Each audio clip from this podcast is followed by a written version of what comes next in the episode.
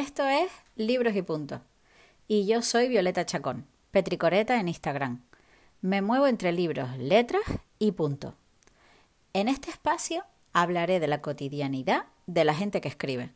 A veces hablo sola, a veces hablo con otros escritores. Si estoy a solas, tiendo a desvariar sobre muchas otras pasiones. Espero que te quedes y escuches. Hola, hola. Aquí estoy de nuevo otro martes más, contándote de los entresijos de escribir, de tejer, de leer, de todo. En un episodio anterior te hablé del punto y final, ese momento en el que finalmente decides, porque esto hay que decidirlo, que el manuscrito está acabado. Ya le diste todas las vueltas necesarias, lo dejaste reposar y listo, punto y final. ¿Listo? ¿En serio? ¿Se finí? ¿Dien? Pues no, amiga. te creías que estaba ya acabado y el trabajo real empieza ahora.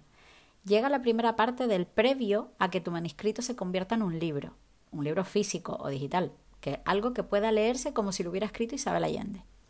Aunque sepas mucha lengua, todas las reglas de la ortografía y domines a la perfección todas las normas ortotipográficas, busca un corrector o correctora.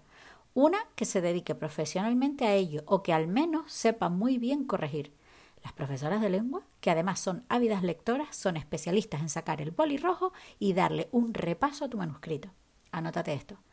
Si tú sabes mucha lengua, habrás escrito muy bien y habrá menos que corregir. Pero bajo mi punto de vista, necesitas de una tercera persona que le dé una leída a todo lo que has escrito, desde el punto de vista gramatical y, y ortográfico. Porque todo esto que tienes entre manos lo has escrito tú. Sabes perfectamente qué querías decir y cómo. Aunque tú lo entiendas muy bien, puede darse la circunstancia de que el lector no lo esté haciendo, entendiendo o comprendiendo de la misma forma que lo haces tú. Por eso, tengo la opinión de que tú no deberías corregir tu propio manuscrito. Una correctora no solo te corrige, te respeta el estilo y además te enseña para que no vayas metiéndole patadas al diccionario de un manuscrito a otro. Como te imaginas, en tres libros he tenido diversas experiencias con el tema de la corrección tengo que decir que al principio me daba una pereza infinita tener que revisar lo que la correctora había revisado. Ahora mismo estoy viviendo una situación ideal.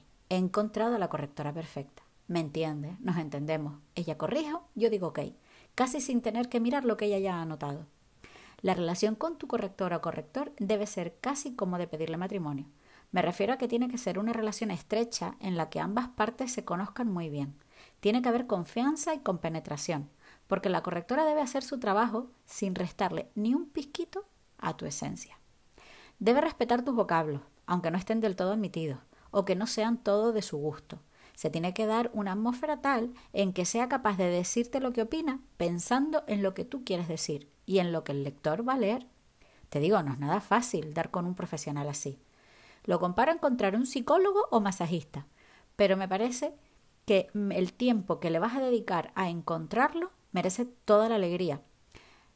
Uno, tienes que encontrar a uno con el que puedas sentirte en plena confianza para darle tu libro y que le dé dos vueltas con boli rojo. Como te cuento, yo encontré la mía hace un año. Para llegar aquí he tardado unos tres libros y 600 copias aproximadamente. Trabajé con otros antes que ella, pero no es lo que vivo ahora. Los trabajos anteriores estuvieron correctos, aunque es probable que pasen por el boli rojo de mi corrector actual pero no me sentí ni de lejos como me siento ahora. Voy a contarte un secreto, y por eso lo comparo con el matrimonio. Yo, que he leído alguna que otra historia de amor, creo que sé cómo es esa cosa de encontrar pareja, esa con la que te tiembla el piso, con las que las pupilas se te ponen en forma de corazón. Esa sensación de enamoramiento, ciertamente invalidante, se pasa y deja lugar a un estado de calma y remanso donde la vida es mejor. Yo todo esto me lo imagino, porque aquí viene el secreto.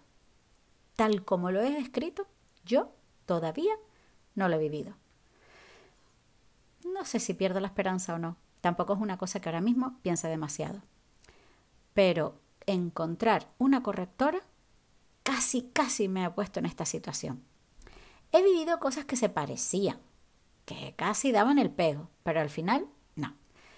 No había mucho de lo que me imaginé que son las relaciones leyendo esas historias.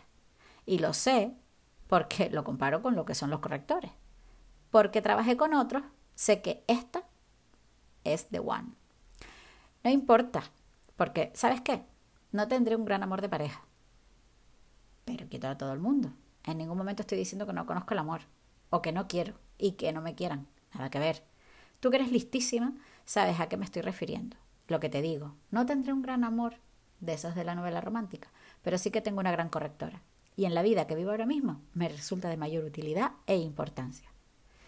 Bueno, ya te he definido qué es una correctora, cómo se tiene que dar la atmósfera y cómo tienes que em, afilar tu instinto para encontrar una. Si estás pensando en publicar, claramente.